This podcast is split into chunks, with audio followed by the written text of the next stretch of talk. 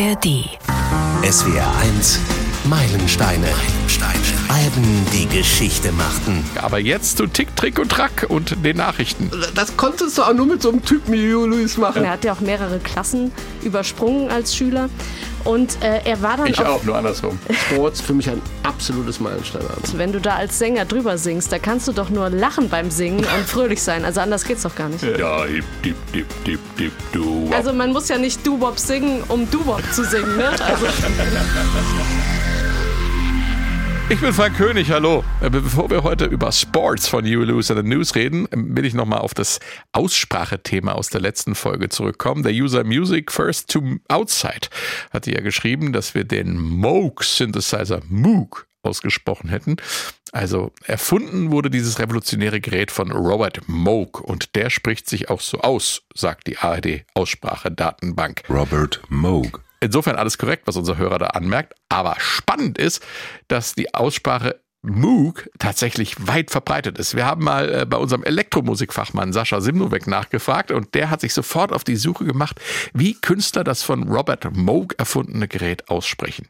Und er hat herausgefunden, dass die Beatles, äh, die eine der ersten Bands waren, die mit dem Moog gearbeitet haben, ähm, eben Moog sagen. Paul McCartney insbesondere.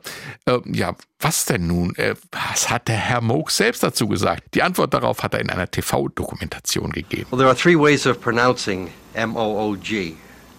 It's originally a Dutch name. This goes back, you know, a thousand years or so. Uh, and in, in Holland, you would pronounce it Moch.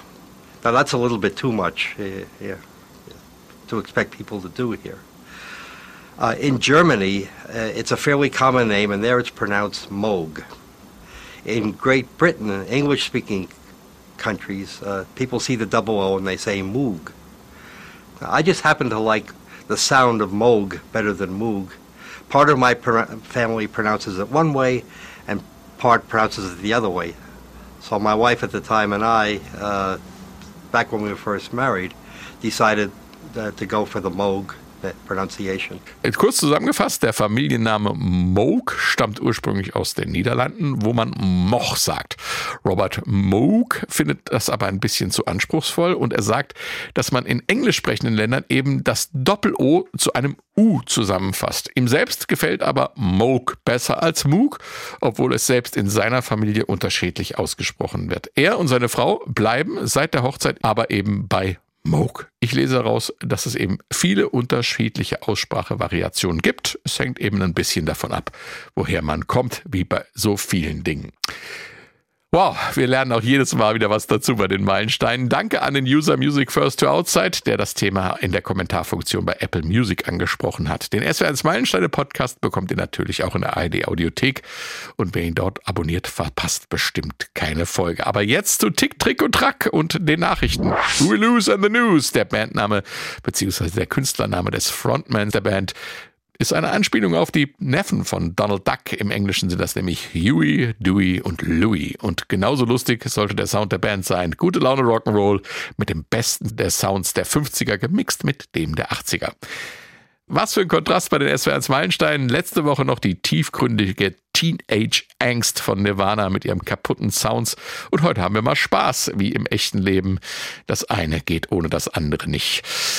Und im Gegensatz zu Nirvana wollten You Lose in the News einfach so viele Hits haben wie nur möglich. Und so waren auch auf dem Album gleich fünf Hitsingles, die bis heute ihren Kultstatus nicht verloren haben. Sports war auch der Durchbruch für You Lose in the News und man kann sagen, es machte sie zu Superstars der 80er. Das war nämlich 1983, vor 40 Jahren also, mit dem Erscheinen dieses Podcasts. Genaue Datum war der 15. September. Der größte Hit von Sports war in Amerika die Nummer hier, die Botschaft der Band. Das Herz des Rock'n'Roll schlägt noch immer. The Heart of Rock'n'Roll. They say the heart of rock and roll is still beating. And for what I've seen, I believe Bei uns in Deutschland hat es mit dem ganz großen Durchbruch erst mit dem Nachfolgealbum geklappt. Four war das, aber I Want a New Truck war immerhin Platz 27 der Charts und bis heute aus dem Radio nicht mehr wegzudenken. I want a new drug.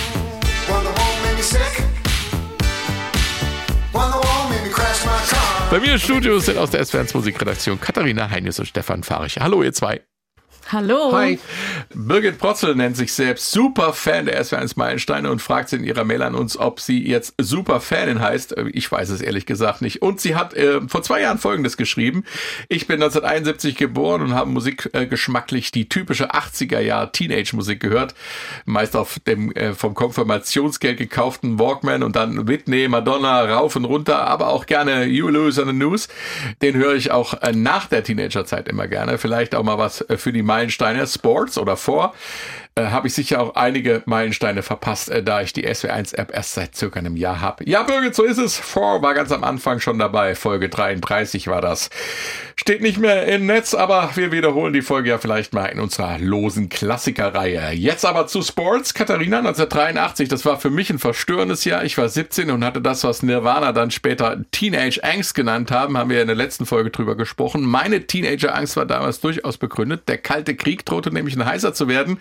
Was war los in der Welt, in der Musik und speziell bei Huey Lewis and the News? Ja, es war tatsächlich ein heißer Sommer 1983. 40 Grad waren das damals. Es war das internationale Jahr der Kommunikation. Es gab vorgezogene Neuwahlen zum Bundestag. Der Stern veröffentlichte die Hitler-Tagebücher, die ja dann auch ein Riesenskandal wurden, weil gefälscht von Konrad Kujau. Ähm, der HIV-Virus wurde zum allerersten Mal isoliert. Also man sprach dann plötzlich von einer Seuche und man konnte das noch gar nicht so richtig einfangen. Im Oktober war der Höhepunkt der Friedensbewegung in Deutschland. Gab eine große Demo gegen die Stationierung neuer atomarer Mittelstreckenraketen ja, im Zuge des NATO-Doppelbeschlusses. Eine Menschenkette von 108 Kilometern hat sich damals gebildet. Über eine Million Teilnehmer waren das. In der DDR gab es Rock für den Frieden im, ja, im Ostberliner Palast der Republik. Die NDW war musikalisch äh, äh, der Vorreiter sozusagen auf, auf dem Höhepunkt. Nena war da, ähm, Peter Schilling mit Major Tom, ähm, Geier Sturzflug mit Bruttosozialprodukt. Dann gab's aber auch noch Toto, die waren nämlich mit Afrika äh, gerade in den Charts und äh, Phil Collins mit You Can't Hurry Love, Michael Jackson mit Beat It. Alben, die sich sozusagen um das Jahr 1983 äh, herum mit herumschlingen, möchte ich sagen. Thriller kam 1982 raus. Es war natürlich ein Riesenalbum. Die Singles wurden in äh, 83 noch, noch veröffentlicht. Ähm, wir haben tatsächlich Let's Dance von David Bowie und She's So Unusual von Cindy Lauper. Alles große Alben, gegen die sich ja auch Huey Lewis and the News irgendwie durchsetzen mussten. Dann kam 84 auch noch Born in the USA und Purple Rain. Also wir haben tatsächlich eine Verdichtung an Meilensteinen, Ja. möchte ich fast sagen, 1983. Und auf deine Frage zurückzukommen, was war bei Huey Lewis and the News los? Ähm, die Band hat sich ja 79, 80 formiert und zwar unter dem Namen Huey Lewis and the American Express. Und ich möchte eigentlich noch ein bisschen weiter vorher anfangen, weil Huey Lewis ist echt, finde ich, eine super interessante Künstlerpersönlichkeit. Er war zu dem Zeitpunkt des großen Erfolges von Sports genau 33. Also Wow. ja, so alt wie so- ich ja, jetzt genau. bin. Also Anfang 30 möchte ich sagen. Und er war ein sehr guter Schüler und er hat eine Reise gemacht äh, mit 18, 19, die ich ziemlich beeindruckend finde. Er ist getrampt nach Europa, von Amerika nach Europa mit dem Das Flieger. möchte ich sehen. Ja, ich weiß auch nicht so genau, wie, wie viel Legende Ich, ich da dran glaube, er ist. ist geflogen und dann getrampt. Ja, also er angeblich ist er als blinder Passagier geflogen, Uh, wow. aber also ähm, ich weiß, man weiß ja nie, wie viel Legende Ja. in so Geschichten drin stecken. Aber er war in Europa und er hat äh, hier in, bei uns sozusagen sein Mundharmonikaspiel perfektioniert, hat sich als Straßenmusiker dann angeblich auch wieder genug Geld verdient, um sich ein Rückflugsticket äh, leisten zu können. Und das hat er dann auch gemacht. Ähm, war dann sozusagen 69, 70 wieder zu Hause, hat dann äh, seine eigene Band äh, gegründet, ist bei Glover eingestiegen, wollte weiter mit Musik Geld verdienen und das, obwohl er ein richtig, richtig guter Schüler war. Also ich glaube, seine Eltern haben auch an dem einen oder anderen Punkt gemeckert, weil er hätte glaube ich, durchaus Anwalt, Arzt, irgendwas werden können. Ja. Er hat ja auch mehrere Klassen übersprungen als Schüler. Und äh, er war dann Ich auf, auch, nur andersrum. er war dann auf jeden Fall bei Thin Lizzy auch mit dabei eine Zeit lang und ist sogar auf dem Durchbruchsalbum von Thin Lizzy mitgespielt, Life and Dangerous. Das klingt ziemlich amtlich im Titel Baby Drives Me Crazy.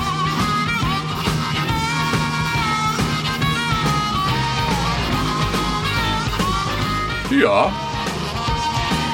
Kann man so sagen, ne? Das ist äh, Amtlich. sehr amtlich und er nennt sich auch, jetzt überrascht. er nennt sich auch auf diesem Album tatsächlich Bluesy Huey Lewis. Also so, Bluesy das Huey ist sein Lewis. Künstlername. Auch nicht auf, schlecht. Ja, Ja, da brauchen wir noch genau. einen vierten Neffen von. Aber die gibt's gar nicht, die Bluesy. Bluesy. Äh, Das ist immer so traurig, der Bluesy. In jedem Fall, um das abzuschließen, 1980 kam dann das Debütalbum von Huey Lewis and the News. Das ist äh, kolossal gescheitert. Dann kam 82 Picture This und dann sind wir 83 schon bei Sports. Mhm. Und äh, spannend da ist, dass die das ja äh, ohne Produzent produziert haben, das ganze Ding, ne?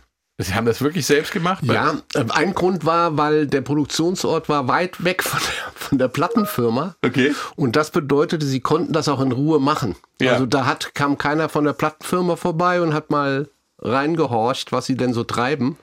Und das war ein Grund, der ihnen da entgegenkam. Und insofern hatten sie wirklich Zeit, Raum und Platz, das Ding selbst anzugehen. Außerdem war ja irgendwie, man war der Meinung, dass die Demos oder das, was sie gemacht haben, viel besser klang als das, äh, was angefragte Produzenten so vor sich hin produzieren. Das gibt's auch nicht allzu oft, ehrlich gesagt.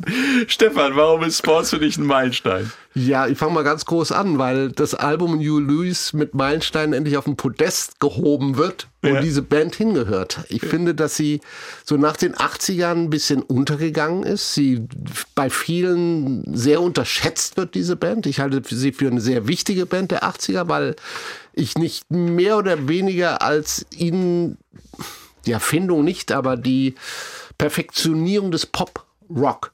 Ja. Also dieser Begriff Pop-Rock gibt es keine Band, die ihn besser verkörpert als Hugh Lewis and the News. Also diese Mischung aus klaren Pop-Melodien, auf, aus ganz klarem Pop-Songwriting, also Strophe, Refrain, Strophe, Refrain, Bridge, Solo, Strophe, Feierabend. Also dieses klassische Pop-Songwriting. Dazu die klassischen Pop-Sounds, Keyboard. Ja. Wir werden viel drüber reden, glaube ich, noch in der Stunde. Auch die Produktionsweise. Wir haben auch mit Drumcomputer zu tun. In der Zeit, wie es hat es Hugh Lewis immer live schön gesagt, als er den Lin, Lin 1 auf die Bühne gefahren hat, auf einem Wagen. Also den er Drumcomputer. Den Drumcomputer Ja. hat er immer auf die Bühne gefahren und hat gesagt, liebe Leute, erinnert euch, in den 80ern wurden 80 Prozent eurer Lieblingshits damit gemacht. ja? Und sie haben ihn auch damit gemacht, aber die Art und Weise, wir werden drüber reden, wie das integriert wurde, war Ja. natürlich unglaublich dazu. Ähm, die Band, eine, eine Wahnsinnsband, angefangen Chris Hayes, der Gitarrist, dann aber auch äh, Cipollino, der Bassist, der mich immer fasziniert Ja. hat, der immer wie so ein Fels mit Sonnenbrille, wie so ein Mafia-Typ und mit mit Zigarette im Mund da stand, immer weißes Hemd und dann hat er immer bum, bum, bum, bum, unbeweglich auf der Bühne gestanden. Ganz groß. Also die Band live ein, ein Erlebnis, auch das werden wir nachher sicherlich nochmal äh, aufgreifen können. Und dann Hugh Lewis natürlich als Frontman, ein, ein Wahnsinnstyp, auch seine Stimme, seine Herrn. Stimme auch unglaublich. Sie hat diesen Rock'n'Roll-Sound, sie hat Ja. den Soul-Sound, aber sie hat auch, wie soll ich das, so ein permanentes Zwinkern. Weißt du, so ein, so ein, immer wenn du ihn hörst, musst du lächeln, Ja. weil du, weil es ist, Das ist unglaublich. Seine Optik, die hat ja auch sowas, ne? Ja, es Der ist, hat ja sowas, wo du guckst viel, den an ja. und dann hast du Ja. gute Laune. Er ne? hat, er ist ein richtiger äh, Good Feel Typ. Aber die Stimme, das ist, ich kenne Ein wenige Kontrast Stimmen, in den denen Ich sagen. Strahlemann. ja, aber es ist in der Stimme drin. Wisst ihr, was ich meine? Es, es ist dieses, ich kann es gar Ich nicht. habe wirklich das krasse Gegenteil von Kurt Cobain, wenn man mal in die letzte Folge guckt. Ja, und das alles, um es zusammenzufassen, Na das alles macht diese Nummer Sports für mich ein absolutes Meilensteinalbum. Ich meine, bei diesem Beat, bei diesen Sounds, bei diesem Drive, den ja auch die Band liefert, wenn du da als Sänger drüber singst, da kannst du doch nur lachen beim Singen und fröhlich sein. Also anders geht's doch gar nicht. Ja. Steigen wir ein ins Album äh, mit dem schlagenden Herzen des Rock'n'Roll. Man hört's hier im Hintergrund. Äh, witzig, wir hatten es ja neulich schon äh, bei The Dark Side of the Moon davon. Noch so ein Album, das aus einem ganz anderen Genre kommt, aber mit Herzschlag beginnt. Äh, Finde ich bemerkenswert.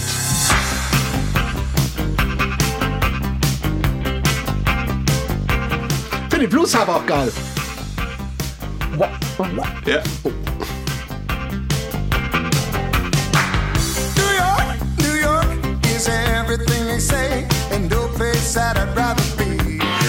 Ich finde immer so ein Autohupen eigentlich. Ja, ja, so, so, Autohupen ich sehe da immer riesen genau, ja. Cadillac. Ja, ja, gut, im- im- im Video, ne?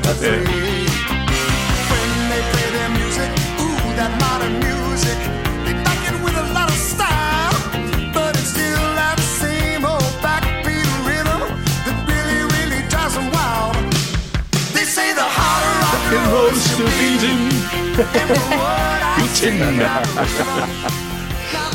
Katharina, The Heart of Rock and Roll Still Beating singen sie da im Opener. Schon gleich eine Ansage, wo es musikalisch hingehen soll mit dem Album. Ja, natürlich äh, zu den Wurzeln, zum Rock'n'Roll, zu den in die 50er.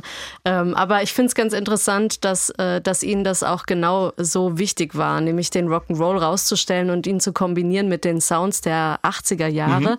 Und ähm, irgendwie scheint es in den 70er, Anfang 80er Jahre das Gefühl zu geben, dass der Rock'n'Roll verschwindet. David Bowie hat das ja auch schon mit Ziggy Stardust angesprochen. Der Rock'n'Roll-Messias, der den Rock'n'Roll zurück auf die Erde holt. Und Huey Lewis and the News machen das ja jetzt hier auch, aber noch, finde ich, viel konsequenter, als das Bowie damals gemacht hat. Nämlich, sie nehmen den Rock'n'Roll wirklich als Grundlage für dieses Album und auch als Grundlage für dieses Album ist der Song ähm, Bad is Bad. Das war sozusagen der, der erste, der entstanden war. Das war eigentlich ein Song von Huey Lewis Band Glover aus den 70er Jahren. Und da ist ja auch das Mundharmon die Mundharmonika drin, die ja für Huey Lewis sehr, sehr wichtig äh, war. Ähm, und der Song ist noch in der Zeit entstanden, in der er auch mit Thin Lizzy zusammengearbeitet hat.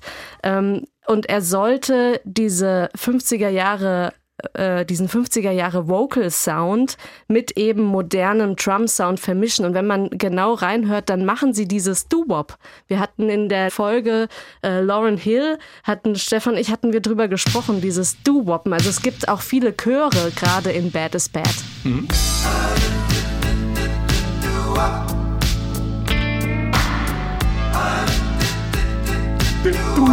Da, da ist der Doo-Wop. Und sie singen sogar Doo-Wop. Ja. Wobei ja Doo-Wop ist ja, also man muss ja nicht Doo-Wop singen, um Doo-Wop zu singen, ne? Also, sondern das ist ja mehr eine Vokalisierung. Ja. Kannst du Aber, auch singen. aber wichtig ist diese Oh, Vo Sie. Vokalisierung eben von Tonsilben äh, im Chor. Und das machen sie hier. Und das ist im Prinzip Doo-Wop. Genau. Und das, dieses, dieser Song Bad is Bad war quasi sozusagen die Blaupause, nach der das ganze Album dann produziert wurde und eben auch The Heart of Rock'n'Roll. Das war sozusagen, äh, wie soll ich sagen, der Urknall. Das, ja. und The Heart of Rock'n'Roll ist vielleicht auch deshalb, oder der Titel ist vielleicht deshalb so entstanden. Huey Lewis hat sich ja oft vom Titel leiten lassen. Also er hatte oft erst den Titel und hat dann den Text dazu geschrieben. Und wenn ich jetzt äh, Bad is Bad vor mir habe und so eine Doo-Wop-Geschichte und mich in den 50ern bewege und dann sage, ja, in den 50ern war das Herz der Musik der Rock'n'Roll Ja. dann komme ich eben auf den Titel The Heart of Rock'n'Roll is Beating, weil Beating, ne, ich nehme es wieder in meine Musik mit auf. Okay.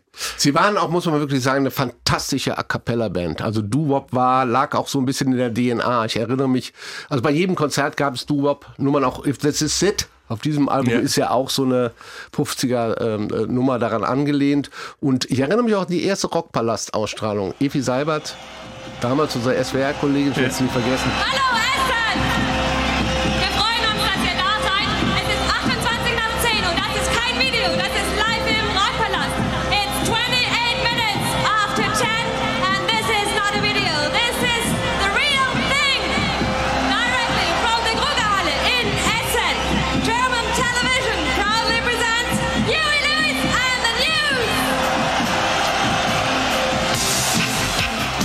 Und dann kam sie raus und walk, walk the heart of rock and roll. Na ja, gut. Und auch da haben sie nachher als Zugabe in, hinter der Bühne auch so eine typisch alte Barbershop-Nummer gesungen. Ja. Die konnten echt stark a cappella. Cool. Da machen. spürt man auch was, also die Basis dieser Band, die waren einfach unfassbar musikalisch und, und das hört man in der Aufnahme, dass das eben, die grooven zusammen und das ist anders, als wenn ich irgendwie alle Instrumente einzeln und mir das so erdenke und irgendwie jeder kommt dazu und so, sondern die waren einfach zusammen, die haben zusammengestanden, die haben zusammen aufgenommen und das spürt man auf dem ganzen Album. Katharina, es war ja Anfang der 80er noch so, dass MTV noch nicht die Macht hatte, die es äh, in späteren Jahren bekommen hat. Hits wurden damals noch im Radio gemacht, anders als heute.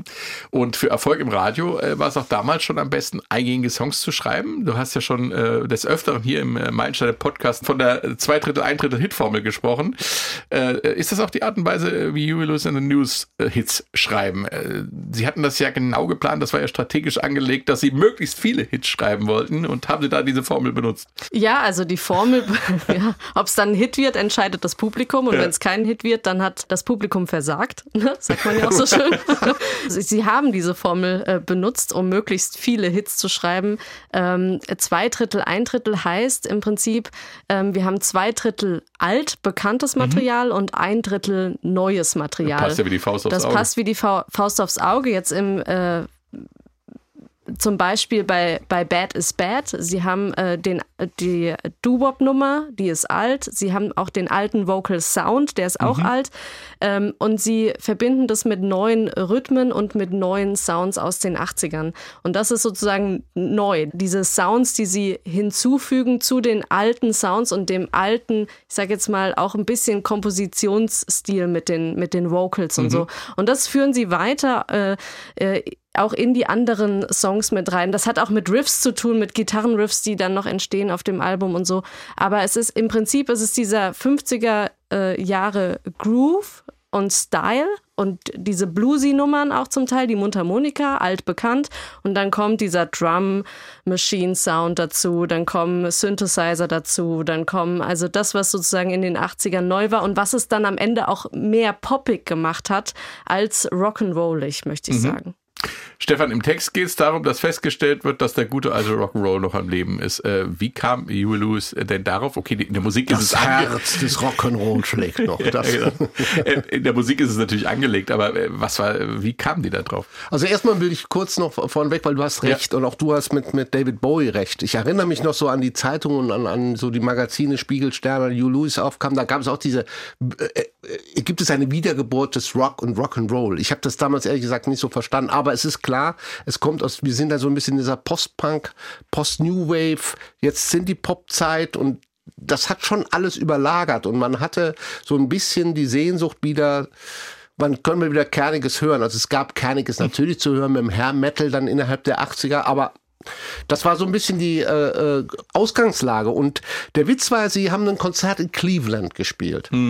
Und Hugh Lewis und die Band waren so, oh, Cleveland, mein Gott, was soll man da? Aber haben aber dann gesagt bekommen, da scheint der Bär zu tanzen. Das scheint Rock'n'Roll zu sein. In Cleveland hat aber keiner dran geglaubt, weil Hugh Lewis hat schon viel miterlebt. Er hat halt Jimi Hendrix im Fillmore East gesehen in New York, er hatte Cream im Winterland. Aus San Francisco, wo, wo die Band herkam, da gab's Grateful Dead, Jefferson Airplane, all die großen Rockbands. Und er sagte, was soll ich da in Cleveland? Da kann nichts sein. Und sie waren dann in Cleveland und haben in einem Club gespielt und das muss vom Publikum her ihn so begeistert haben. Also Ja. muss, muss wirklich der Bär gesteppt haben, so dass er auf die, auf der Idee, im, im Bus dann auf die Idee kam, Leute, ah, wir haben uns vertan. Er hatte übrigens noch so ein Cleveland-T-Shirt gekauft mit der Silhouette von Cleveland so im Rauch. Ich glaube, weil Cleveland war damals Industriestadt und das so, aber fand er auch gut. Und kam dann auf die Idee, wow, the heart of rock and roll is beating in Cleveland. Das war so sein, weil du sagtest, ja, er hat viele Songs, immer aus einem Satz und kam dann nur, das könnte ein guter Songtitel sein.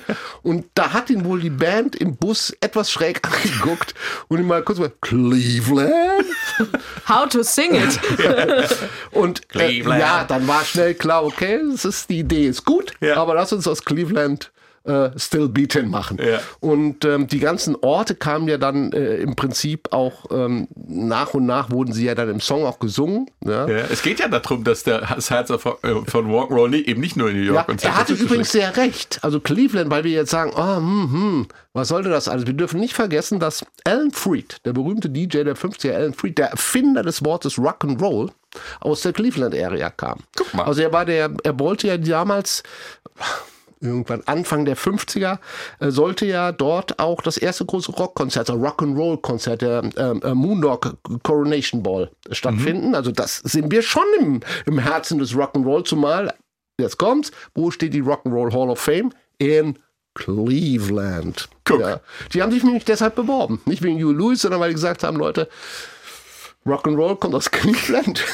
da, da ist der Alan Freed, der übrigens, glaube ich, auch Payola erfunden hat, also sich bezahlen hat lassen für spielende Hits. Aber das ist eine andere Geschichte.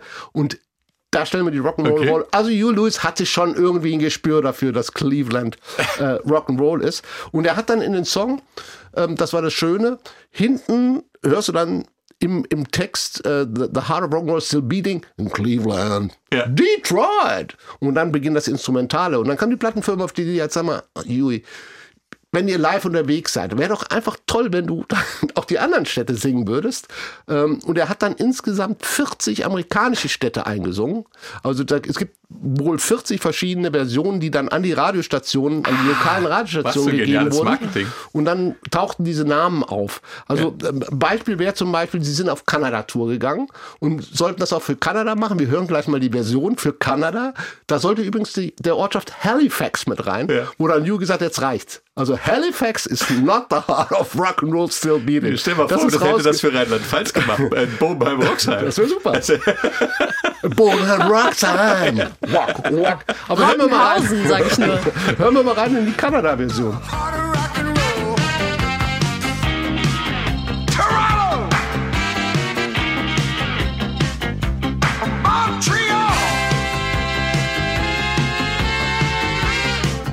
Montreal? Ja.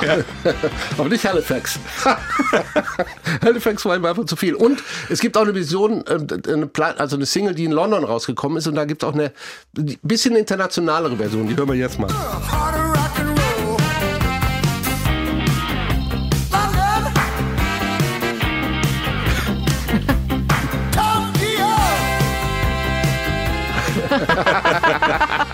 Also ich finde die Idee super. Ja. Ich glaube, das konntest du auch nur mit so einem Typen wie Lewis machen. Also wie gesagt, Halifax war zu viel für ihn. Aber es gab, wie gesagt, für Amerika allein 40 Versionen lokal mit den, mit den Städten. Und das waren so internationale Versionen. Tolle Idee. Städte in Songs kennen wir. Dancing in the Street von äh, Martha and the Vandellas, da Ja. ist das auch drin. Bowie Checker, die Version ist vielleicht bekannter. Aber das war eine sehr, sehr originelle Idee, diesen Gedanken weltweit auch darzustellen. Fand ich super. Sehr schön. Ich hatte es ja eingangs schon, schon erwähnt, äh, eben gerade das äh, ganz große MTV-Zeitalter hatte 83 noch nicht begonnen, beziehungsweise es war gerade im Beginn. Ende 83 kam Michael Jackson mit äh, seinem epochalen Video zu Thriller. Danach war die Welt äh, der Videos eine andere und wenn mich nicht alles täuscht, kam das Video zu Hard of Rock'n'Roll zusammen mit der Single im April 84 raus. Die MTV Video Awards, die gab es noch gar nicht, aber den Grammy für das beste Musikvideo in Langform, so nannte man das damals, gab es eben für The Heart of Rock'n'Roll. Die Botschaft der filmischen Umsetzung ist die gleiche wie im Song. Der Rock'n'Roll lebt weiter, die filmische Umsetzung war aber sehr anspruchsvoll, Stefan. Ja, Longform war auch ein bisschen übertrieben. Also, also Thriller, das war Longform. Ja. Hier war, glaube ich, fünf Minuten, sechs Minuten. Aber äh, das Video war ganz einfach gemacht. Sie waren, bewegten sich in dem Video zwischen zwei großen amerikanischen Metropolen. Sie starten in New York.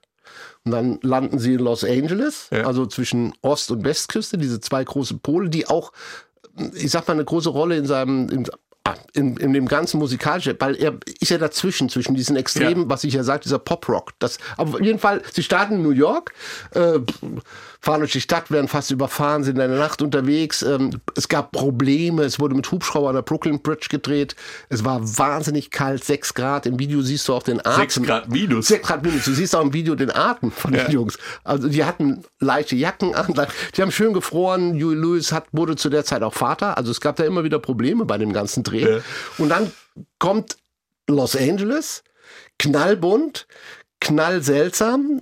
Ähm, aus einer Limousine steigt das aus, was uns die 80er beschäftigt, ein, ein Metal-Hair-Rocker. Ja. Weil das war einfach, man darf das nicht vergessen, der Sunset Strip in Los Angeles war die Zentrale für Metal Hair. Ja. Da sind die Bands, wie sie auch hießen, die wir heute alle kennen, mit Flugblättern rumgelaufen und haben in den Clubs Flugblätter verteilt und bei den Fans. Das war, ich glaube, man kann sich nicht vorstellen, was da los war damals in Los Ja. Angeles in, in Sachen äh, Metal Hair und auf dem Sunset Strip. Und diese zwei Extreme siehst du und dann kommt so ein Refrain.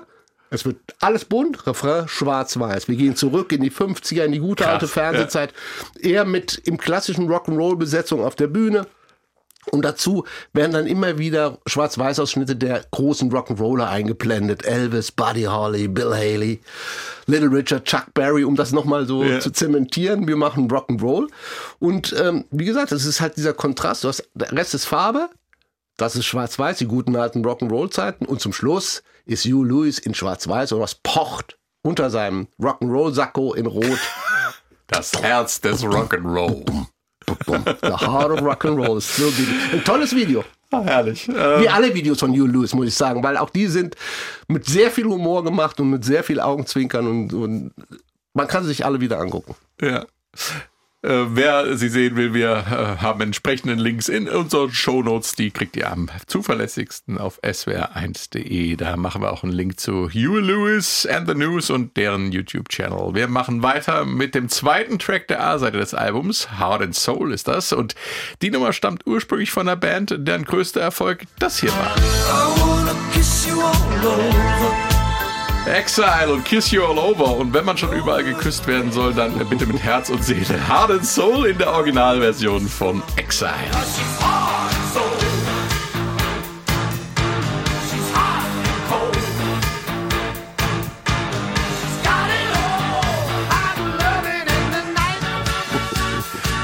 Tja, und das hier haben Hugh Lewis and the News draus gemacht.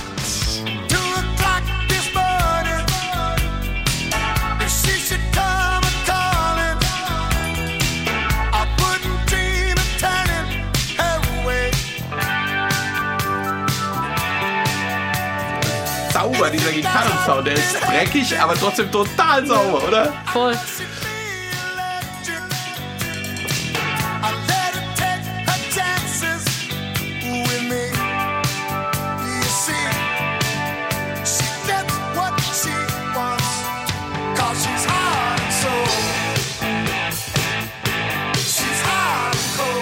Heart and Soul in der Hugh Lewis and the News Version. Und da spürt man wieder deren Fähigkeiten, einen Song auf absoluten Hochglanz zu polieren, Katharina. Gerade im Vergleich, ne?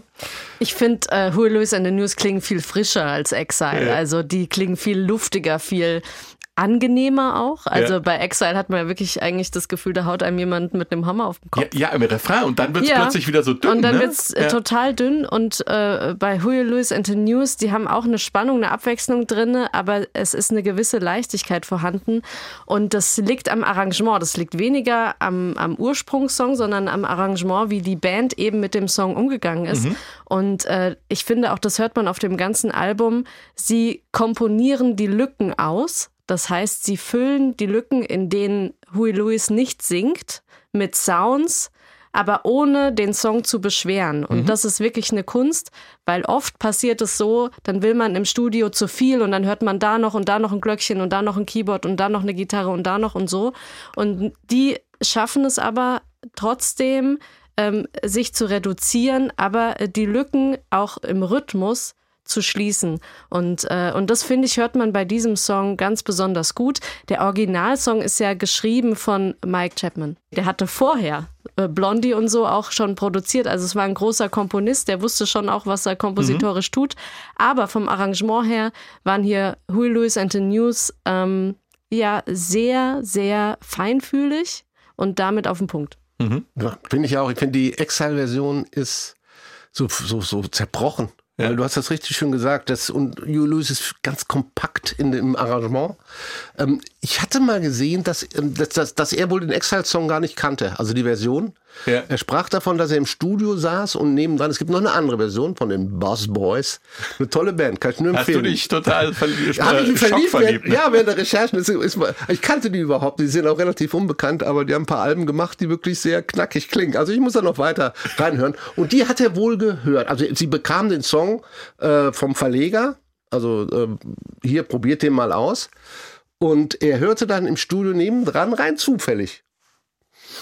Erzählte er, äh, die Buzz Boys und kam dann zur Überlegung, verdammt, wir sind wohl nicht die Einzigen, die diesen Song angeboten bekommen haben, aber sie waren die Einzigen, die diesen Song zu einem Klasse-Song gemacht haben. Was ja Verleger oft machen, dass sie Songs Künstlern, also oder unterschiedlichen Künstlern auch anbieten. Woher weißt du das? Ich Ähm. habe da private Quellen. Äh, war übrigens auch die erste Single Heart and Soul ähm, äh, vom Album. War die Lead-Single sozusagen, mit der das Album beworben wurde. Die einzige ich, 83er-Single, ja, das Ja, ist, glaube ich, ja. 84 alles rausgekommen. das ist auch interessant, ne? Das ist eine starke Single, aber ich finde Heart of Rock'n'Roll oder Want a New Drug ist eigentlich stärker, ne? Also, aber ja, da ich glaube, sie wollen so ein bisschen den Happy Sound ja, ja. so am Anfang präsentieren. Lass uns über das Cover des Albums sprechen. Ja. Die Band in der Sportsbar und Frontman Hugh Lewis, äh, lässig im Vordergrund, äh, absoluter Charismatiker. Der Typ auch auf dem Plattencover, nicht nur die Stimme, gell? Ja, äh, auch so wie ich ihn erlebt habe. Wie gesagt, ich hatte die, die Band, das Glück, ja, die Band dreimal live zu sehen. Und er, er ist ein so positiver Typ von der Ausstrahlung her. Wenn, auch wenn du ihn heute noch in Inter Interview siehst, er ist ja, er ist ja, äh, hat ja mittlerweile eine, eine schwere Krankheit, er hört nichts mehr, er ist fast taub, er lebt auf einer Ranch, ist jetzt mittlerweile, lebt alleine auf der Ranch, kümmert sich um Pferde und, wie alle Amerikaner, um Golfspiel. Und wenn du ihn erst trotz seiner Krankheit, wenn du ihn heute hörst, so ausgeglichen in, und so zufrieden mit seinem Leben, also dass er da äh, ähm, seine Pferdezucht hat, dass er sich darum kümmern kann und so war er auch so, also ich kenne ihn nicht persönlich, aber so kam er auch mir in den 80ern einfach ähm, auch rüber. Und natürlich hatte das, diese, diese Tramper-Story, also die glaube ich 100 Prozent. Er kann natürlich kein Flugzeug trampen, aber äh, er kam dann zurück und Ich er mir das war... gerade so vor auf der Startbahn. Ja, und sie hatten, er hatte natürlich auch, er hatte dann mit seinen Band, mit, mit Glover hatten sie auch ein bisschen Pech. Ja, also sie sind nach England gegangen in der Zeit, wo dann Punk aufkam. Und da warst du so ein bisschen mit Folkrock natürlich auch an der völlig falschen Stelle, aber auch das hat ihn in seinem unerschütterlichen, ich möchte das gern machen, äh, das hat ihn gar nicht, gar nicht erschüttert. Also er, er ist so ein positiver Typ und, und, und das hört man auch in der Musik und es, und ähm, die Band, der hat ja auch dann die Band aus seinen alten Jungs zusammengesetzt, dann hat ein paar neue dazu. Schön fand ich auch Chris Hastings, Gitarristen, den sie dann gecastet Ja. haben, wo Hugh ihm dann wohl gesagt hat, der Typ kann gut spielen. Aber auf der Bühne, da muss er noch ein bisschen was lernen. also er war auch, er war auch ein, ein, ein, ein Teamplayer. Jeder durfte mitschreiben, jeder durfte was sagen, jeder war beteiligt. Das war auch so, glaube ich, ein Verdienst von ihm selber. Ja gut, er hat auch, glaube ich, eine gehörige Portion Selbstironie. Also Ja. wenn man sich ja den Film Zurück in die Zukunft anschaut, da hat er ja auch einen sozusagen einen Cameo-Auftritt und Zurück in die Zukunft, das ist ja auch der Film für Huey Lewis and the News und für ihn auch selber. Er tritt auf im, in, der, in der Szene, in der äh, Martin Mc, McFly auf der Bühne The Power of Love spielt mit der roten ähm, äh, Gibson. Gibson. Und Huey Lewis sitzt praktisch in der Jury dieses Mit Bandwettbewerbes. gegelten Haaren und Hornbrille. Ja, und sagt, das ist zu laut. so, und hat damit seinen Titel im Prinzip selber abgestraft und aus dem Genau. Bandwettbewerb rausge. Großartig. Er wer- erzählt, also- mir, er, er erzählt tolle Sachen, aber ich hatte eigentlich nach dem Plattencover gefragt. Ach so, das Cover. Ach so, sorry. Wollte ich ja noch, das, zum Nein, Cover aber das war ja halt, äh. Ja, ja, weil, ja Stefan, ja weil Stefan halt äh, so ein bisschen über ihn Nein. als, als Ja. Mensch, als Typ Ja. gesprochen hat. Und ich finde, diese, ja diese Selbstironie als Künstler ist schon auch schwingt wichtig. Und die ist wichtig, um halt auch in diesem Business äh, gesund durchzukommen, Ja. weil das Musikbusiness ist hart, ist rau, ist rough. Und da mit ein bisschen Selbstironie reinzugehen und zu sagen, ich nehme mich jetzt auch nicht immer so wichtig, das ist, glaube ich, Okay. schon auch ganz schön Ja. gesund. Ja, aber, Aber das ist ja, das- aber um darauf zurückzukommen, das ist ja wirklich, ich meine, ist ja richtig, dass wir ihn so beschreiben, weil er ist ja der Mittelpunkt dieses Covers. Also er steht da lässig in dieser Sportsbar und man Vorne, er sieht steht eben, vorne dieser Typ rechts, ist ein genau. totaler Er Charismatiker. steht vorne rechts, die Band sitzt, glaube ich, am Dresen oder steht darum. Also das Cover, wer es noch nicht kennt, ist der Blick auf eine, wie man sich vorstellt, klassische US Sportsbar. Also im Vordergrund ein Billardtisch, dann eine typische USA, so, so, so eine Bartheke mit den Mixgetränken dahinter. Da liegt, ist, glaube ich, irgendwo eine Dartscheibe. Dann hängt der Fernseher an der Decke, wo äh, in Amerika klassischerweise Football und alles übertragen wird. Hinter der Theke hängt eine Gitarre, es sind Sportshirts aufgehängt. Also der klassische, sehr bunt. Ja. Ultra bunt und ein bisschen so wie diese wuseligen Kinderbilder. Es ist fast ein Suchbild. Also ich habe das immer, ne? ich habe es immer gerne in die Hand genommen. Man hat immer ein T-Shirt noch entdeckt, da war noch das, war noch jenes. Und er steht natürlich im Vordergrund. Er steht, hm, ich glaube, vorne rechts, wenn man aufs Cover guckt, groß und macht natürlich dieses Cover aus. Also wie gesagt, es ist für ihn, er wird präsentiert, ganz klar. Die Band ist aber auch dabei, komplett. Also sie geht nicht unter in dem Cover. Später auf dem Voralbum dasselbe. Die Band ist immer dabei. Äh, er wird immer ein bisschen äh, äh, anders dargestellt. Ich glaube, ist es das Sportsalbum, wenn du es umdrehst, wo die Band auf der Treppe sitzt und alle sind zu sehen und er hat ein Papier vor dem Kopf, wo sein Kopf drauf ist. Also da, auch da hätte man das auch so sein lassen. Er Ja. wird immer, da, er ist Hugh Lewis, er ist, hat schon eine bestimmte exponierte äh, Stellung, aber es ist immer mit der Band, es Ja. ist immer in einem Umfeld, was äh, mit der Band zu tun hat und dieses Sports, es ist ein tolles Cover und es passt natürlich, es war so die Idee, okay, Sportsbar, Album heißt Sports, könnte passen. Ja. Und ich finde, es hat gepasst. Ja, und es ist ja auch so, dass ich weiß nicht, ob es diese Bar war, aber das ein bisschen Anspielung darauf ist, dass die Live-Karriere in solchen Bars begonnen Sie haben, hat. sie haben äh, zeitweise längere Arrangements in Bars gehabt. Ein bisschen früher waren es diese, diese äh, Pub-Rock-Bands. Mhm. Wir hatten auch mal den Meilenstein in Excess, die in Australien ja auch als klassische Pub-Rock-Band angefangen hat. Mhm. Das bedeutet ganz kleine Clubs, kleine Venues, überfüllt. Weil ganz viele Menschen da sind, es wird viel getrunken, es wird, wird damals noch viel geraucht. Das ist so das Ja. Szenario einer klassischen Barband. Und da haben die lange gespielt und das war natürlich, gehörte es zum Ja. Image dazu. Katharina. Weil du es gerade angesprochen hast, Frank, es ist tatsächlich die Bar, in der sie früher aufgetreten Ach, sie, sind. geil. Tatsächlich. Es ist die 2 AM Bar in ähm, Mill Valley, also das ist die Heimatstadt von Huey Lewis in Kalifornien. Und sie sind tatsächlich in dieser Bar auch als junge Band aufgetreten. Apropos Live-Auftreten, die Bühnenqualität der Band äh, wird ja oft gelobt. Ähm, ich habe sie leider nie selbst live erlebt, im Gegensatz zu dir, Stefan. Du hast uns schon deine Ticketsammlung wieder mal präsentiert. Nein, nein, das ist, ich, das sind mir quasi in die Finger, in die Finger gefallen. Nein, ich gebe es ja zu und die Leute, ihr merkt es auch da draußen sicher, ich bin ein riesen Hugh Lewis-Fan gewesen 80 Ich bin immer noch Hugh Lewis-Fan, weil ich einfach wahnsinnig überzeugt bin von der Band und hatte das Glück, also das erste Mal hatte ich Kontakt im Rockpalast, ich Mhm. glaube 84 war die Übertragung, das hat mich schon wahnsinnig mitgenommen. Hab ich so auch auf den ersten damals. Mhm. Blick, lieber auf den ersten Blick. Dann tauchten sie 85 äh, sah beim, beim Rock am Ring auf. Wach, das passte natürlich alles. Da hattest du über drei, das war noch nicht ein, ein, ein verregnetes Rock am Ring mit Schlammschlacht, sondern 35 Grad, die Sonne, blauer Himmel.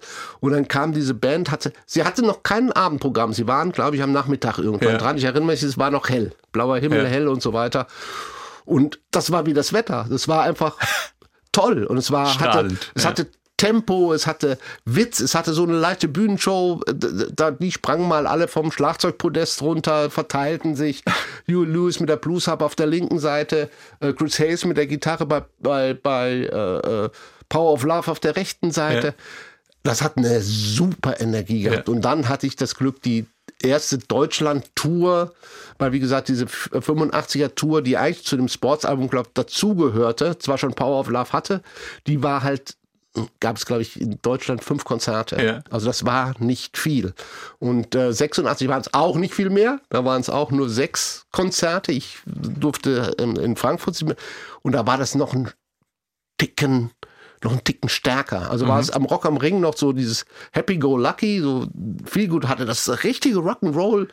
Show. Also wenn die Gitarre angeschmissen wurde, dann ging es nach vorne und Gitarre hoch und den Riff auch schön präsentiert oder die Saxophonnummern, die Bläsernummern. Und äh, mein geliebter Cipollina stand hinten am. Bass, rauchte seine Zigarette und spielte.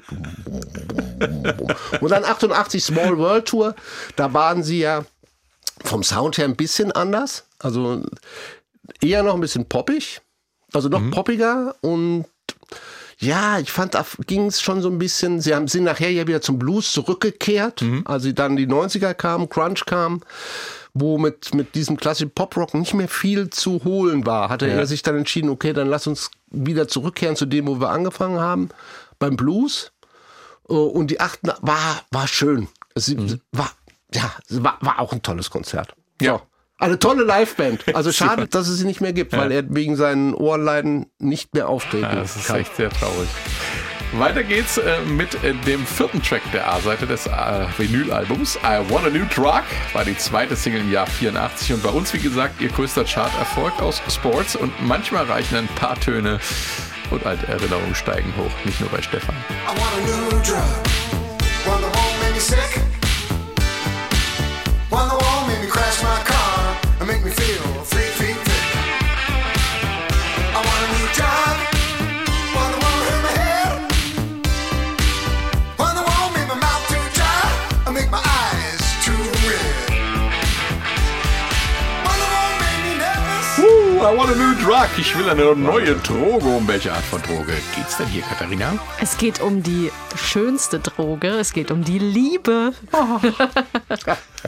Natürlich, um was denn sonst?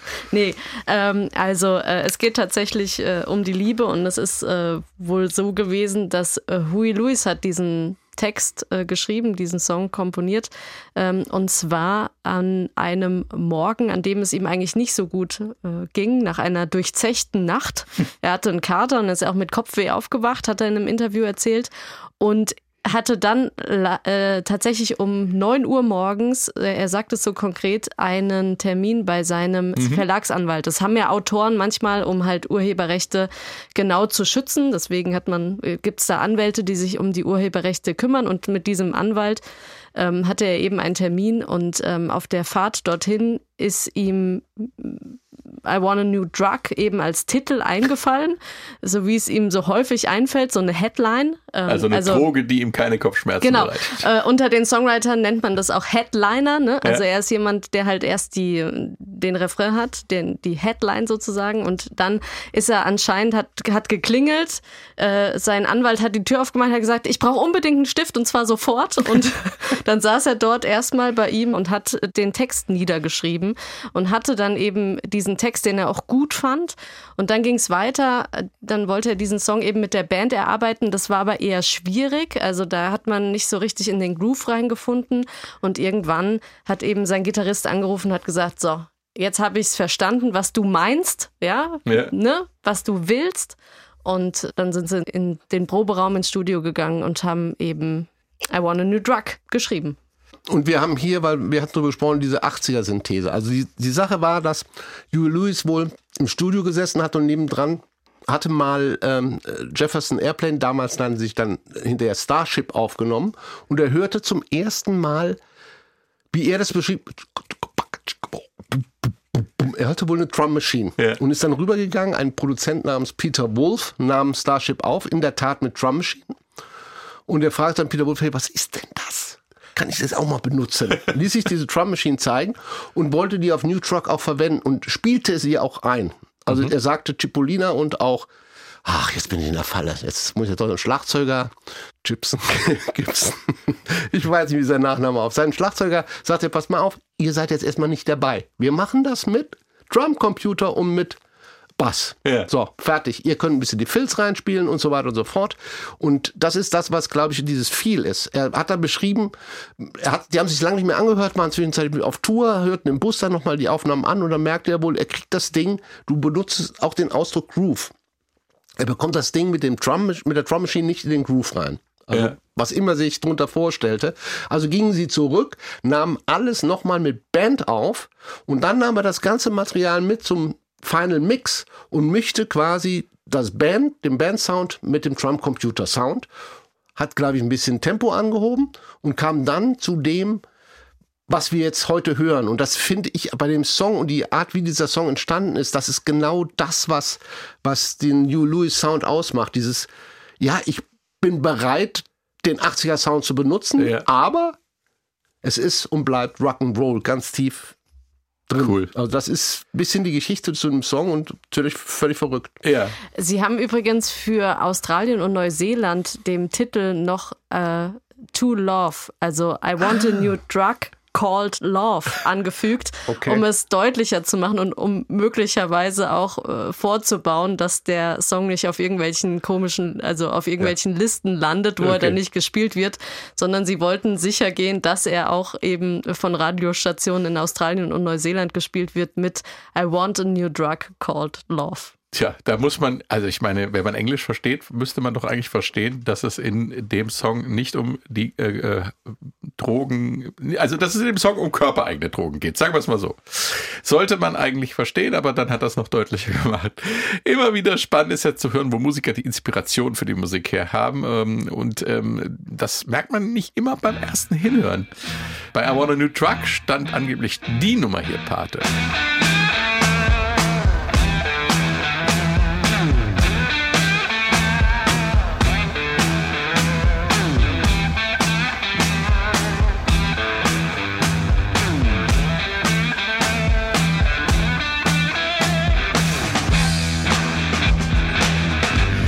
Jimi Hendrix und Purple Haze, angeblich die Inspiration für I Want a New Drug. Äh, ist halt so, müssen wir so äh, akzeptieren. Ja, Fühlt obwohl euch ich, da auch ich kurz inspiriert, ihr beiden. dazwischen spritzen darf. Ja, äh, ich habe leider, leider ein bisschen spät, deswegen haben wir den Sound nicht, noch ein Interview mit Chris Hayes gefunden. Ja. Der sagte, dass die Inspiration für diesen Song ein eigener Hugh Lewis Song war, nämlich von dem Vorgängeralbum Working for a Living.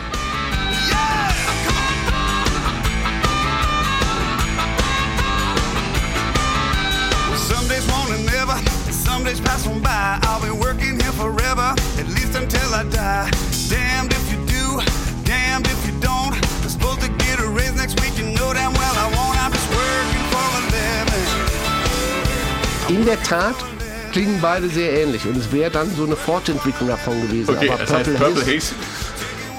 Oh, ja. Oh, ich habe noch eine andere, ich muss mich beeilen, weil sonst vergesse ich die. Wir haben ja bei Purple Haze. I want a new drug.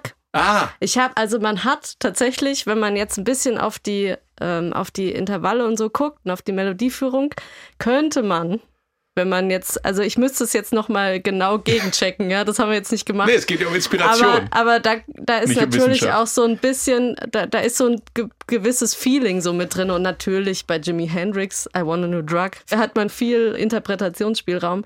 Ähm, also, und der Gitarrensound, ne? Also, vielleicht sprechen wir auch da nochmal drüber bei Huey Lewis and the News. Der ist ja schon hart. Ja, es ist ja, ja, nicht so, das dass der schon- irgendwie weichgespült ist oder ist- mit Synthesizern zu. Ja.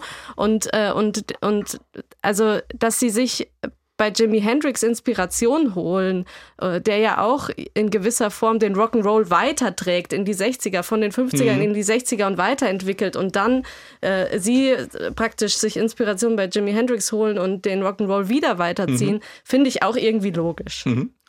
Apropos Jimi Hendrix, Chris Hayes äh, Gitarrensoli und Johnny Collins äh, Saxophonsoli sind ja stilprägend für You Lose in the News und machen auch ganz viel von der Atmosphäre aus, äh, die diesen Song ausmacht. Äh, Stefan, du als Gitarrist, was packt dich am Gitarrenspiel von Chris Hayes und auch an dieser Arbeitsteilung mit dem Saxophon? Also mich packt, dass er es schafft, an den richtigen Stellen sehr intensiv zu spielen.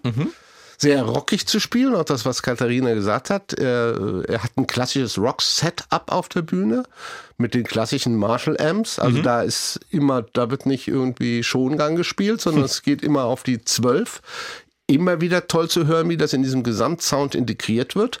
Allerdings muss ich ähm, ein bisschen widersprechen, weil Chris Hayes eigentlich nicht vom klassischen, also jeder Gitarrist kommt von Jimi Hendrix, Chris Hayes nicht. Chris Hayes war eigentlich ein klassischer Jazzer. Also Chris Hayes hat angefangen in vielen Bands zu spielen, 50 Dollar Jobs, auch hat auf Hochzeiten gespielt, alles was kam. Ja. Und er war muss man einfach sagen, großer Bewunderer von, von den modernen Gitarren Jazz.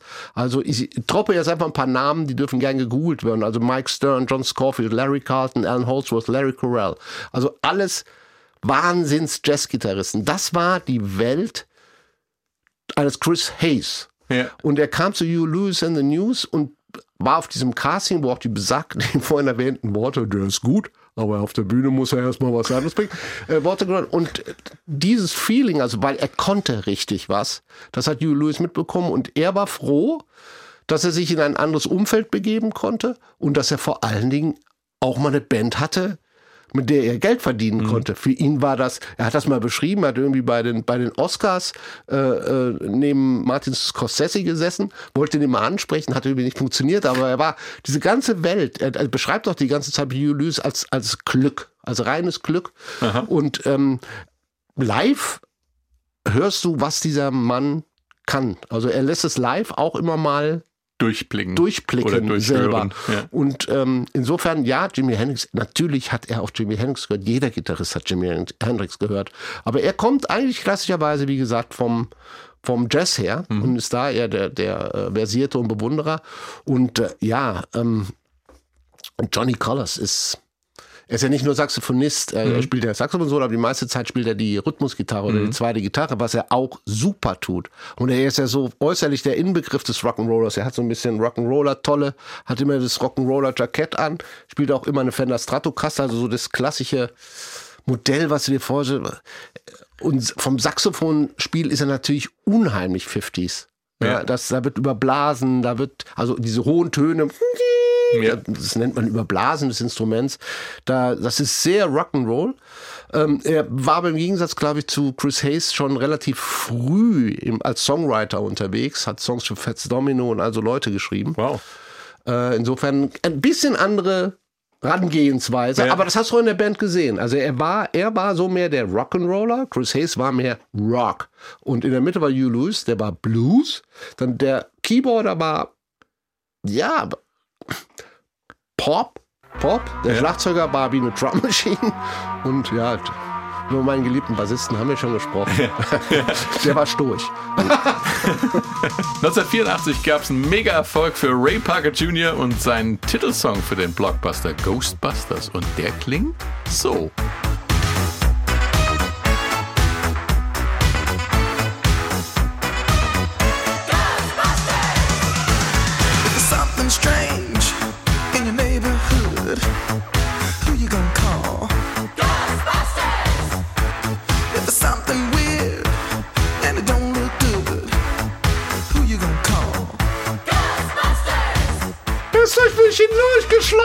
I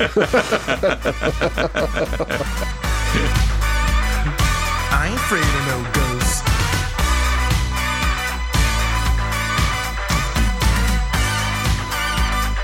I ain't afraid of no ghosts. Ray Parker Jr., ein Riesengitarrist, Leute. Das vergesst ihr immer. Ist eigentlich Gitarrist.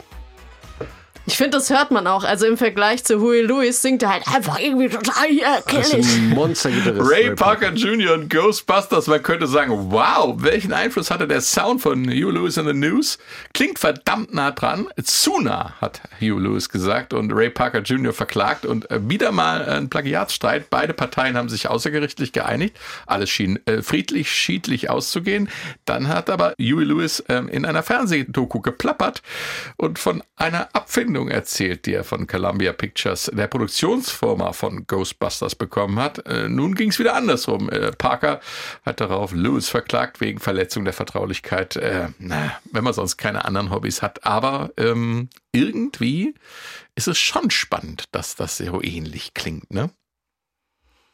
Naja, sie hatten ja bei der Produktion von Ghostbusters hatten sie ähm, I Want a New Drug als Hintergrundmusik oft für den Schnitt verwendet. Also man kann ich mir gut vorstellen, wenn man so ähm, die Bilder aneinander schneidet oder äh, Szenen miteinander schneidet oder eine Szene auch an sich schneidet, dann hat man gerne ein Tempo, Ja. auch im Schnitt. Ja. Und wenn ich da eben einen, einen Song hinterlege, der, der fließt, der mich nach vorne bringt, dann nehme ich das oft als Hilfsmittel, um den, den Film in dem richtigen Tempo zu schneiden. Ja.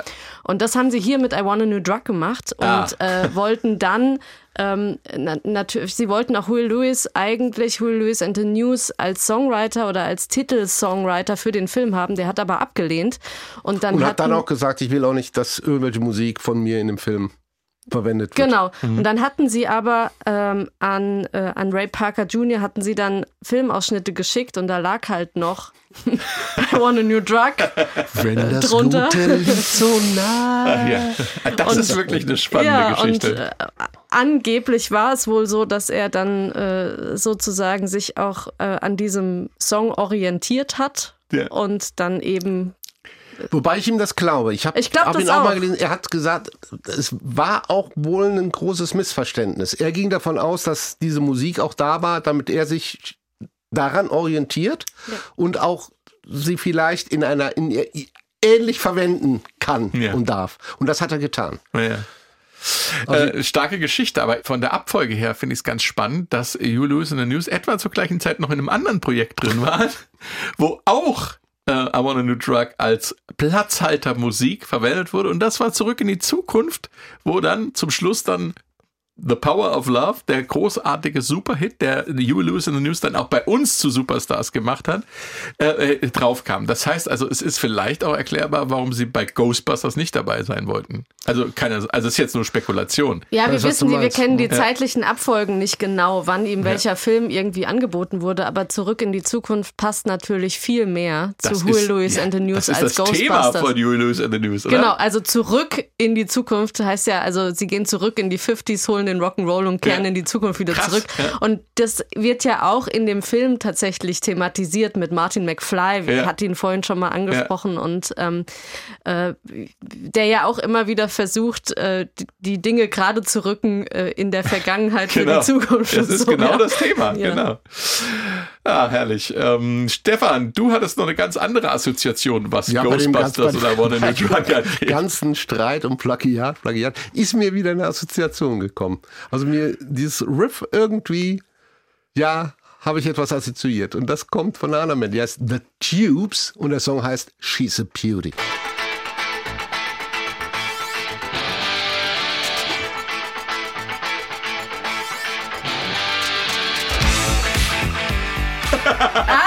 Das ist sogar, Oh. glaube ich, die Großartig. gleiche Tonart. Ja, Krass. brachial. Von wann ist der Song?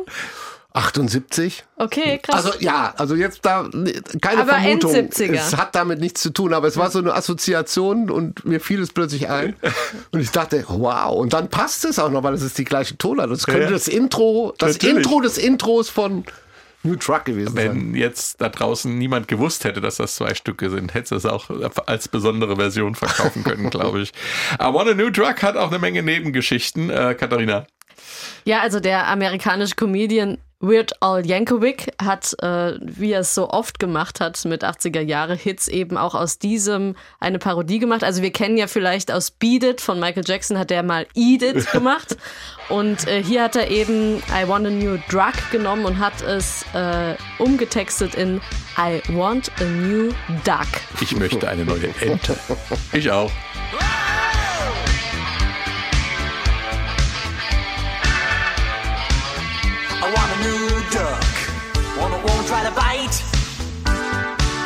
One that won't chew a hole in my socks. One that won't quack all night.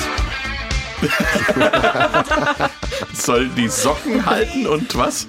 Die ganze Nacht quaken. Quack all night. Also. Real neat. One that won't raid the icebox. One that'll stay in shape. One that's never gonna try to migrate or escape. Or I'll tie him up with duct Der Typ ist einfach leider gut. Das ist echt gut. Ja, und dann gibt's auch noch ähm, eine Parodie bei den Simpsons. Also die haben sich natürlich auch noch irgendwie mit drauf gestürzt. Und also da gab's äh, ja. Also wenn du bei den Simpsons bist, hast du es da hast geschafft. du geschafft. Ja, Ja, ja. Von Kritikern wurde You Lose in the News immer wieder vorgeworfen, zu glatt, zu belanglos zu sein, um wirklich etwas zu bewegen in der Rock- und Popmusik. You Lose hat das äh, mal in einem Interview der San Francisco Chronicle gekontert, indem er gesagt hat, nirgendwo steht geschrieben, dass Rock'n'Roll politisch sein oder die Welt verändern muss. Eine Sache, die Rock'n'Roll sein muss, ist wahr. Und wenn es wahr ist, dann ist es richtig.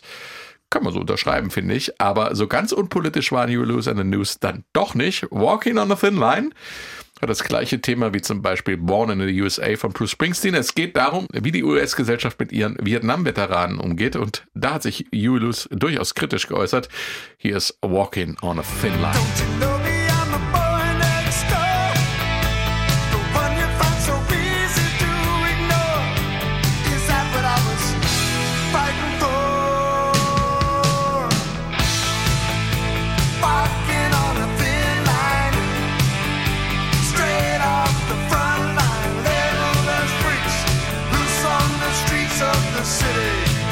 Walking on a Thin Line und im Gegensatz zu den meisten anderen Songs von You Lose in the News geht's hier, wie gesagt, nicht um Liebe, Freizeitverhalten oder Rock'n'Roll, sondern um die harte Realität eines Menschen, der aus dem Krieg zurückkommt, Stefan.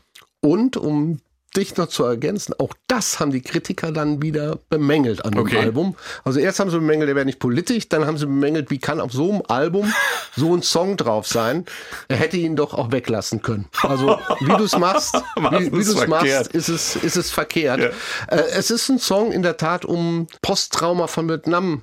Soldaten, von Veteranen. ja. Also, äh, obwohl es geht nicht eigentlich um das Trauma, sondern es geht um die Akzeptanz in der Gesellschaft. Ja. Also, dass Vietnam-Veteranen in der Gesellschaft nicht wahrgenommen wurden. Er hat diese Zeile, wir haben sie eben gehört, ähm, kennst du mich nicht, ich bin der Typ von, von nebenan, den, den du so einfach mal links neben äh, liegen lässt, ist äh, dafür habe ich gekämpft. Ja. Ja. also es ist diese Ignoranz des Veteranen, der, in der, der ja in der Gesellschaft äh, auch nicht mehr zurechtkam, nicht mehr, der auch nicht mehr wahrgenommen wurde. Das bemängelt Hugh Lewis hier mit dem, es geht um Soldaten, ich glaube, der ist Scharfschütze an der Front, kommt dann zurück und, und geht in der Gesellschaft quasi unter. Und das war zu dem Zeitpunkt Richtung Mitte der 80er ein großes Thema auch in den USA nochmal, ähm, sich um diese Veteranen zu kümmern und sie in der Gesellschaft einfach auch wieder höher zu stellen. Die sind ja ein bisschen äh, verloren gegangen. Natürlich auch wegen äh, des Erlebten im Krieg selber und sie fanden auch oftmals keine Rolle mehr in der Gesellschaft. Aber es gab auch nicht viele, die ihnen geholfen haben, in die Gesellschaft zurückzufinden. Und das war die Kritik. Und die war sehr direkt in dem Song. Und das verpackt in so einem, das ist ja eigentlich so ein klassischer Stadionrocker schon. Ja. Also das hatte was. Also das war schon ein Statement. Aber den Song hat nicht Hugh Lewis geschrieben, muss man noch dazu Nein, das sagen. ist ein ne? bisschen eine ältere Nummer. Ja, ich glaube, er hat ihn schon mitgeschrieben, weil ähm, die alten Kumpels von Clover, äh, äh, André Passis und äh, Kevin Wells, die hatten ihm mal 20 Dollar dafür gegeben, Ah, für das okay. Demo. Und haben dann den Song geschrieben. Mhm. Und er kam dann wohl wieder auf die, es war, war glaube ich, auch für eine Vietnam-Doku geplant, tauchte in dieser Doku nicht auf. Ähm, insofern war er auch noch nirgendwo auf Platte, wenn ich mich recht erinnere. Mhm. Und deshalb hat Hugh Lewis den genommen und nochmal neu aufgenommen. Die Motivation, warum er das auf das Album getan hat, also konnte ich bis jetzt nicht rausfinden. Weil guter die, Song. Ja, aber es ist ja, natürlich haben, haben die Kritiker recht und sagen, du machst so ein Happy Good Feel Album und sagst mir vorher, Rock'n'Roll muss nicht politisch sein und tust mir dann diesen Hammer, diesen, diesen Klotz, der wirklich direkt ist in seiner Aussage und durchaus seinen Platz hat neben Born in the USA oder Good Night Saigon von, von Billy Joel. Der ist inhaltlich nicht schwächer. Ja. Schwer also für mich ist Huey Lewis and the News ja auch so eine Zeitgeistband. Und Mhm. die haben viel Zeitgeist eingefangen. Musikalisch haben wir schon drüber gesprochen, was sie da eingefangen haben. Und hier haben sie auch, glaube ich, einen Zeitgeist in Amerika eingefangen. Und Born in the USA von Springsteen kam ja praktisch ein halbes Jahr später. Also war ja im Prinzip auch in diesem Zeitgeist da. Wir haben, ähm, ich müsste jetzt genau nachgucken, aber wir haben hier ähm, ähm, f- viele Filme ja auch äh, im amerikanischen Kino, die ja Dazu genau das kam ein bisschen später, glaube ich, äh, aber war. die ja das auch ausdrücken, ja. Ähm, und ich glaube wirklich, sie fangen den Zeitgeist hier ein und das ist der Grund, warum Huey Lewis den Titel hier mit draufgenommen hat, weil er stimmig war. Sprechen wir noch über If This Is It, die dritte Nummer der B-Seite des Original-Vinyl-Albums. War äh, die vierte Single und äh, da geht's munter musikalisch zurück in die 50er, mal so richtig. This is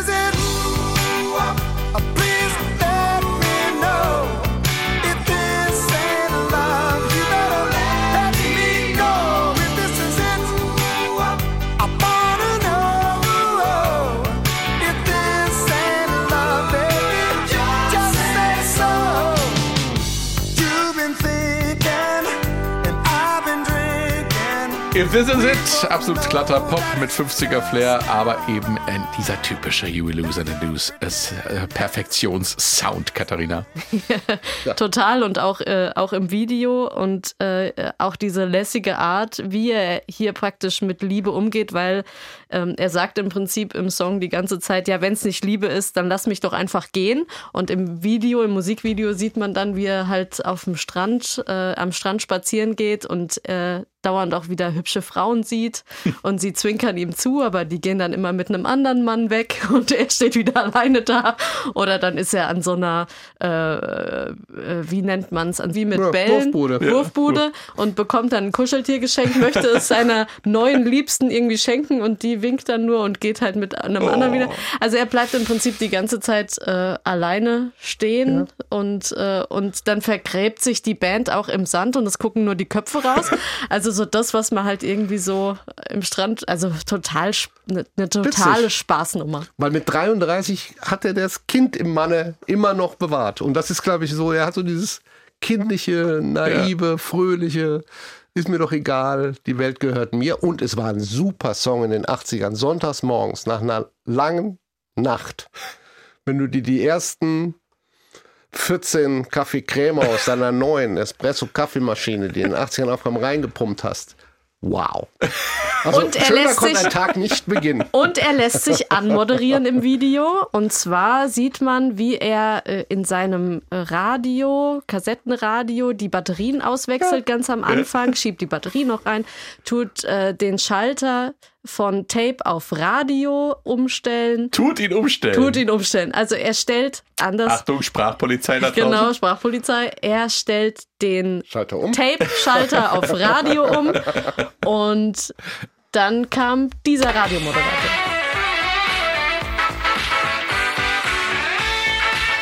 Nothing like having fun when old Mr. Sun is burning down to tan your body. You can tell it's summertime. We've got another outrageous day out there. If you're hanging out at the beach, checking out the waves, maybe putting on that string bikini, ouch. Don't get too fried now. Ouch. Keep it where you got it for all the best music. Like this one, the latest from Huey Lewis and the News. Uh, ba, ba, ba, da, da. Genau, und dann geht's los. Ja, ja, ihr beiden. Autsch! Autsch, Autsch ist das Vermächtnis. String Bikini. Der String Bikini Ah, und Autsch ist das Vermächtnis. Nein, was ist das Vermächtnis dieses Albums? Was meint ihr? Ich Was hab's, bleibt? ich hab's schon extrem gesagt. Ich glaube, er hat das Genre des Pop-Rock äh, erfunden. Also in, in, einer, in, in einer Art und Weise, wie es im Lexikon stehen könnte. äh, selbst musikalisch hat er heute so gut wie gar keinen Einfluss mehr. Leider. Aber, die Nummern laufen im Radio. Die, ja, Die weil wir haben es gesagt, er ist da hingegangen und hat gesagt, ich möchte ein Album mit Singles machen. Und das ist ja auch Wahnsinn. Ist auch eine Art von Du gehst da hin, Konzeptalbum. ja, weil jede, jedes Album, das, jeder Produzent wollte damals wissen, was ist denn das Konzept deines Albums, das Thema. Und er sagte, mein Thema ist, ein Singles-Album zu machen. Mit ganz vielen Hits, die im Radio gespielt werden, was ich auch wieder Hugh Lewis ist. Also hier der Teddybär an der Wurfbude, ja. Ist ja egal, ich will ein Singles-Album, das mache ich. Und er hat's gemacht. Fünf Top-Singles rausgekommen. Also insofern ist das Vermächtnis da. Musikalisch, ja, hat es, hat sich einiges geändert. Die 90er, äh, äh, Crunch hat in den 90ern eine andere Richtung gebracht. Und für mich persönlich ist es halt eine Wahnsinnserinnerung an die 80er. Ich verbinde da sehr, sehr viel mit. Es ist für mich einer der prägenden Sounds persönlich Ja. der 80er und ich könnte die immer wieder hören. Das Album macht Spaß und ähm, das ist, glaube ich, das, was sich auch erhält. Nämlich dieses Album aufzulegen und zu hören, das habe ich jetzt entdeckt. Ich kannte natürlich einzelne Songs und so, ja, klar. Wir spielen sie auch regelmäßig im Radio. Aber das Album komplett durchzuhören und es zu schaffen, ein Album in einer Atmosphäre zu kreieren, nämlich in der Atmosphäre Spaß. Und Spaß war Anfang der 80er, also gerade 83 kam, kam auch auf, äh, auch als Gegenbewegung zu de den Generationen, die nach dem Krieg alles aufgebaut haben. Und du, und er schafft hier ein Album, das ausschließlich Spaß macht beim Hören. Ähm, das finde ich ist das Vermächtnis und dieses Albums Spaß. Und das nehme ich mit und es kommt tatsächlich auf meine ganz persönliche Albumliste in der Kategorie, dazu kann ich gut Auto fahren, dazu kann ich gut putzen, dazu kann ich gut Dinge machen, die mir vielleicht sonst keinen Spaß machen. Aber ähm, da, damit bekomme ich Spaß. Das ist für mich das Vermächtnis. Ja, weil du das jetzt gerade sagst. 83 war nicht spaßig in meiner Erinnerung, aber mit der Musik Nein, nur du wurde es natürlich Nein, in spaßiger. Deutschland, wir haben in New Deutschland. Wave, Post ja, wir haben in, waren nicht spaßig. ja, aber wir haben in Deutschland die neue deutsche Welle Ja. 83 und das war Ja, das Spaßmusik und das war ein Gegenpol zu dem, was die praktisch die Generation vorher, die hat aufgebaut und hatte Ja, wenig. Spaß und dann kam plötzlich dieser Spaßgedanke und den verpackt hier natürlich im Amerika im tiefst amerikanischen Sinne, im Rock'n'Roll verpackt das Huey Lewis. Ja. Und für mich ist dieses Album hat das die große nicht Sports, sondern Spaß. Sport, Spaß. Sportsbars. Sportspaß. In der Sportsbar. Vielen Dank, äh, macht's gut und habt noch einen schönen Tag und gute Laune. Bis dann, ciao. Ciao. Ciao, danke.